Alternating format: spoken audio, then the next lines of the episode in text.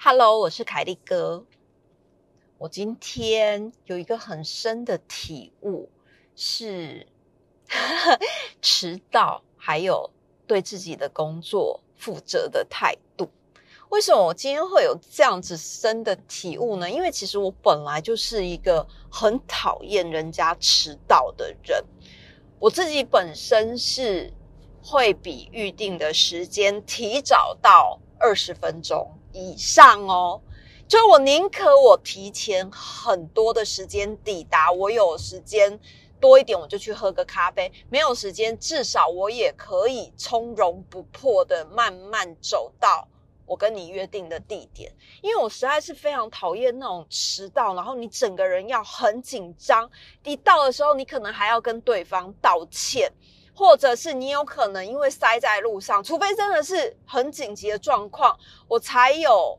那种真的是要迟到，可是如果要迟到，我要迟到，我绝对不会在五分钟前跟你讲。我如果确定现在已经要迟到了，我一定是三十分钟以前我就跟你讲，我赶不到，请你再给我一点时间。你说我是不是一个真的很奇妙的人？我不知道为什么现在的人可以把迟到当成是一件理所当然的事情。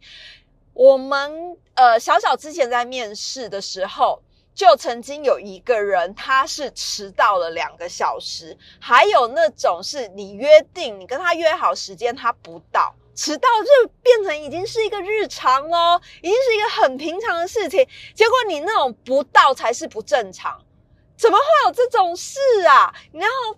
变成我后来在跟我朋友讨论的时候，因为我朋友是人事、人资管面试的，他就说：“拜托，他迟到已经很给你面子了，好不好？现在很多人都是跟你约好时间，根本就是消失的。哎，这真的是面试奇葩哎！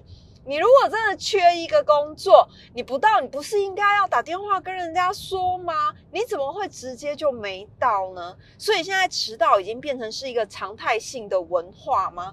我实在是不懂诶，因为我本身是不迟到的人，而且我自己有那种迟到恐惧症，我都会提早很久的时间出门。所以当我提早十五分钟到二十分钟到的时候，你如果迟到了五分钟或十分钟，那就是我要多等那五到十分钟，因为我已经提早到了。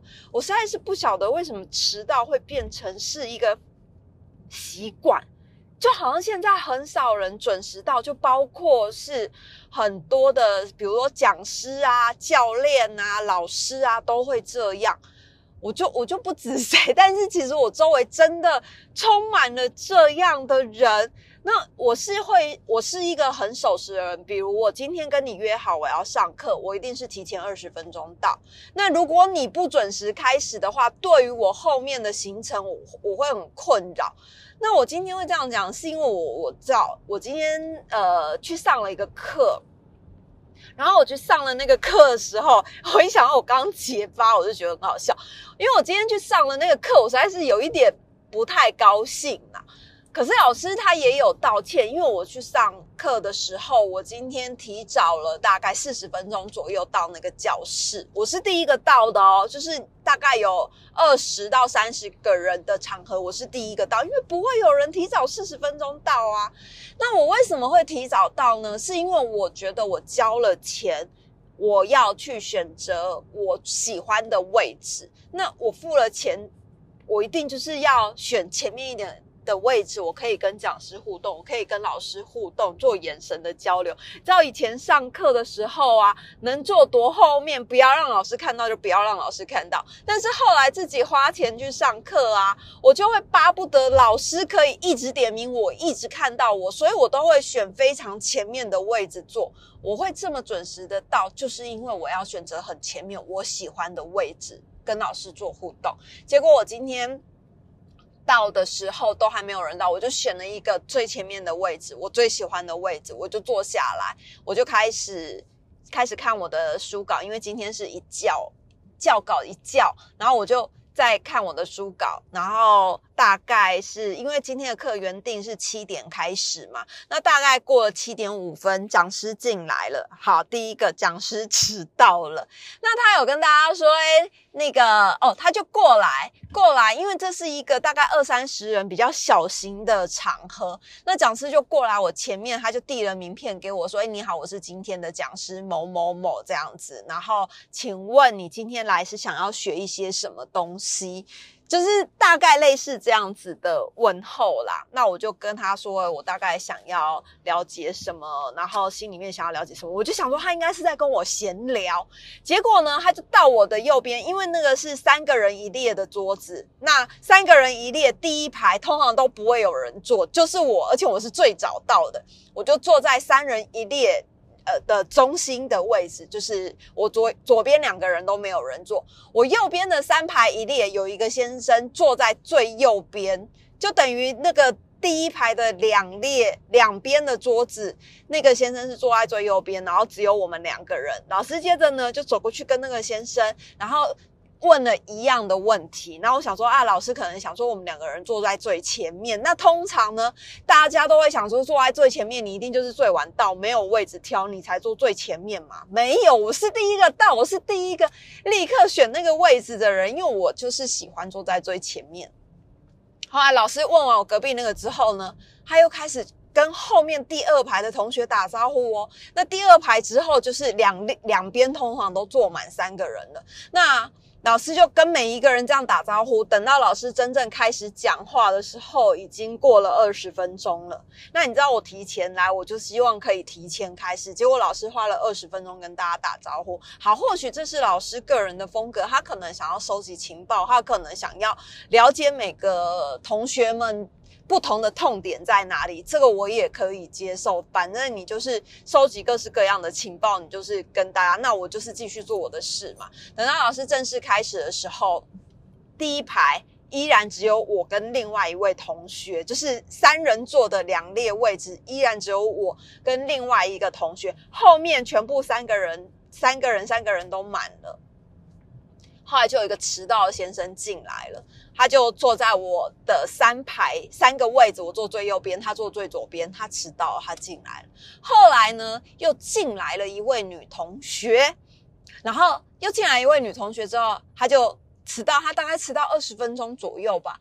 他就坐在我旁边的位置，就是他就因为我本来旁边，我想说已经开始二十分钟，应该不会有其他人来，我就放了我的包包、我的电脑、跟我的水壶，还有我的铅笔盒。所以他后来他就坐到我旁边，因为没有位置了嘛，升第一排我左边的那个位置，然后他就坐坐下来，他也没有跟我说不好意思，他就坐下来，所以我就把我的东西收收收收到我的位置来，也合理嘛。好，然后结果开始上课，上到一半的时候，老师突然请我换位置，他就说不要坐这么挤。然后他就请我换到我右边的那个三个人一列只有一个先生的那里，他就请我换过去。其实也合理，因为我我本来就想说，如果中间有下课的话，我也想要换到右边的位置，因为这个位置其实我是第一个来的，我先选好的。可是因为他。他让迟到的同学挤在我的旁边，他也没有问旁边的同学，或是问我愿不愿意换位置，他就是直接请我换位置。在上课当中，那因为我东西很多，我有我的包包、我笔记本，然后铅笔和水壶跟。电脑我全部通通都掏出来，所以他一下子要我换到另外一边的时候，我变成要站起来，然后把东西一样一样的搬过去。结果老师又开了一个玩笑，他就说：“哎，你好像不太高兴。”这真的是引爆我的雷点。对我是真的不太高兴，因为我是第一个来，我就是很想要坐我要挑的位置。你今天让迟到的同学挤在我旁边，你要也你也是请他换位置吧？你怎么会是请我换位置呢？但我知道老师可能不知道我是第一个来的啦。那因为也长大了嘛，也不能像小学生一样 生气就不想换或者是什么的。然后我觉得我右边的那个先生比较尴尬，是他一开始是坐在三列的最右边，我是坐在我这一排三列的最右边，我们两个都坐最右边。可是因为要讨论，所以老师请他从三列的最右边换到三列的最左边，就是跟我。中间隔一条走走道，因为我们两个人旁边都没人呢，所以老师就请我们两个坐近一点讨论。结果因为上课上到一半，老师要我换到他的位置，所以他又被迫换回去他原本的位置。老师跟我说：“哎，你那个好像不太高兴，这位同学。”我就说：“我没有这么小气。” 就是不要污蔑我，我没有这么小气。可是啊，从头到尾迟到二十分钟以上的那个同学，从来都没有跟我说不好意思让你换位置，或者什么，或是他换位置，没有哎。我想说，那你迟到啊？你怎么会是一副理所当然的样子呢？你迟到不就是应该你要换到你的位置吗？但是因为我今天去听的这个课，我真的觉得，虽然老师上的很很不错，然后。他有一些东西的确也是非常的受用，但是两个小时的课程，老师先花了三十分钟做一对一的认识，就是跟每个学员收集情报、认识大家，然后最后面又花了三十分钟在授课。诶，授不是教学的那个授，不是教授的授，是贩售的授，在授课，授他其他的。比较昂贵的课程，因为然后后来我才发现，原来今天是一个引流课，诶，就是他先你先花了一个少少的钱，然后去听了一个名称很厉害的课程，名字真的取得很好，你一听你就觉得你想去上，然后你就去上了之后呢，才会发现他原来后面是要卖乘以大概五五四四倍以上。费用的课就是他的目的，这一这一堂课其实是引流课，然后它引发你的兴趣之后，它其实目的是在卖之后的课程。然后我就想说，天哪！那等于你实际的课程就是一个小时，然后另外的一个小时前三十分钟你在认识同学，后三十分钟你在卖你的其他的课程。然后我就觉得有一点不不不不不不，害我搞到现在录音的时间是晚上十点二十分，我还没有回到家，因为我刚刚上完这堂课。我今天早上五点二十分就醒来了。然后，因为今天有一个重点重点的工作是在台北市，所以我就想说，那我送小黎出门上学的时候，我可以先进公司开会。开完会之后呢，我去那个直播，直播之后呢，我可能晚上要来上这个课的时候，中间还有一个区段，还有一个时间，所以我就选择了去烫刘海。哎，我今天超忙的。然后到了晚上的时候，因为我是第一个到，还被被迫换位置，我就有点。不是很高兴，但是就是算了啦，我以后应该也不会不太会见见到。哎，这样讲好像也不太对。万一如果以后也见到其他的同学跟老师，哎，分派同我认人真的很差，除非有人真的发现我是谁。但是因为那堂课我都戴口罩，所以基本上没有人知道我是谁啦。好，今天的课就讲到这里。因为真的太没送了啊！然后我为什么刚刚会讲到就是迟到迟到这件事情之外呢？还有另外一个是对自己工作负责的事情。因为我觉得啊，现在的年轻人也不能说年轻人，其实应该是说很多人的习惯是，当你习惯一件事情之后，就会越来越松散。为什么我会这样讲？因为我去，就是我的发型设计师，他有一个助理，然后他的助理，因为通常啊，你知道助理在帮客人洗头的时候，可快可慢，我不知道他是不是算发呃发型师的助理洗头是算一颗头一颗头的抽成费用吗？我不知道，如果是的话，好像也很合理耶，就是你的底薪加你洗头的那个抽成费用。然后其实很多助理呀，大概在洗头的时候，就是抓到客人不痒，顶多五分钟、十分钟，抓到客人不痒就。带过，反正你如果抽成费用一颗头是三十块，假设啦，我不知道，就是假设你一颗头是三十块的话，那你在一样的时间里面，你洗越多颗，你抽成就越多。可是我发型设计师的助理不是这样诶，我发型设计师的助理呀，我觉得他真的是一个很负责任的人，因为因为他真的很会洗头，你知道，同样是洗头这件事情哦。我听到我旁边那一台洗头的客人已经换了三四个人走了，我都还在洗。然后我当下就觉得，因为我第一次给这个助理洗头的时候，我就觉得他洗的非常好，而且他是很细心的人，他是不放过你的每个。头部毛细孔，它会让你的每个毛细孔都按摩到。它先。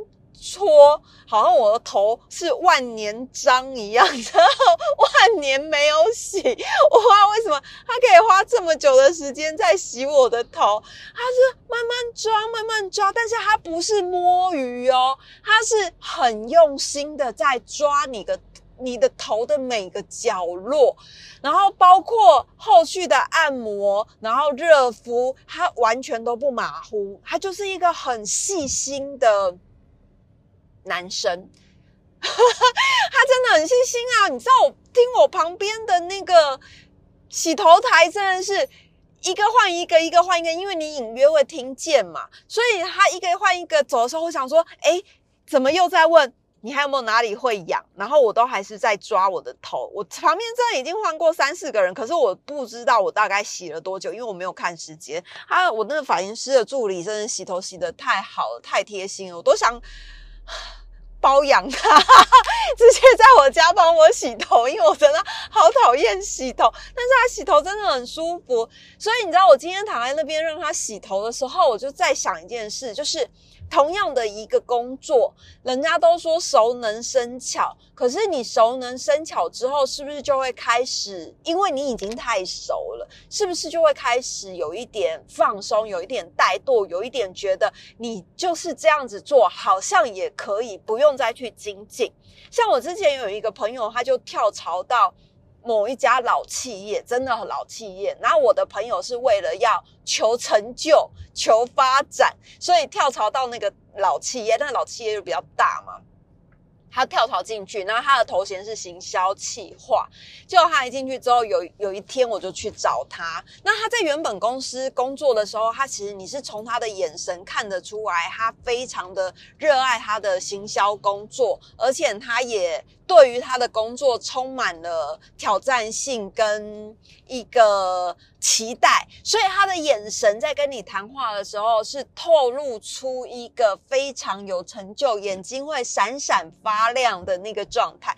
但是后来，因为他觉得他在这家公司真的待太久了，他就想说要有不同的发展，他就跳到了就是去了那个老企业。结果他一进去的时候，有一次啊，他就。我就去找他，因为我好像带了咖啡还是什么的，就刚好在他公司附近，我就去找他，我就把他抠下来。结果我一看到他眼神，天呐，之憔悴的，他的整个眼神啊，完全没有那种闪闪发亮的感觉，就算了，连整个人就是看起来很丧气。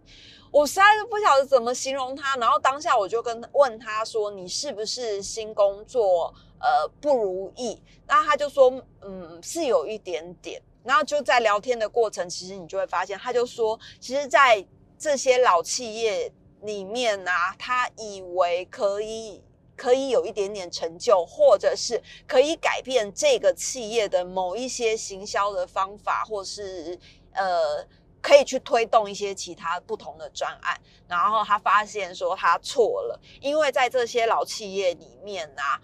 我我说的是他公司哦，不是代表每一个老企业都这样。他就说他的公司里面的老前辈通常都是做二三十年以上，最年轻的也有十几年的资历在现在的公司。那当你要在这样子的公司推动新的计划跟新的革命的时候，其实是很困难的，因为这些人他已经做很久了，那每一年都是一直在做一样的事情，他们也觉得这样子未尝不可。那我的同我的那个朋友，那位朋友，他其实就是想要。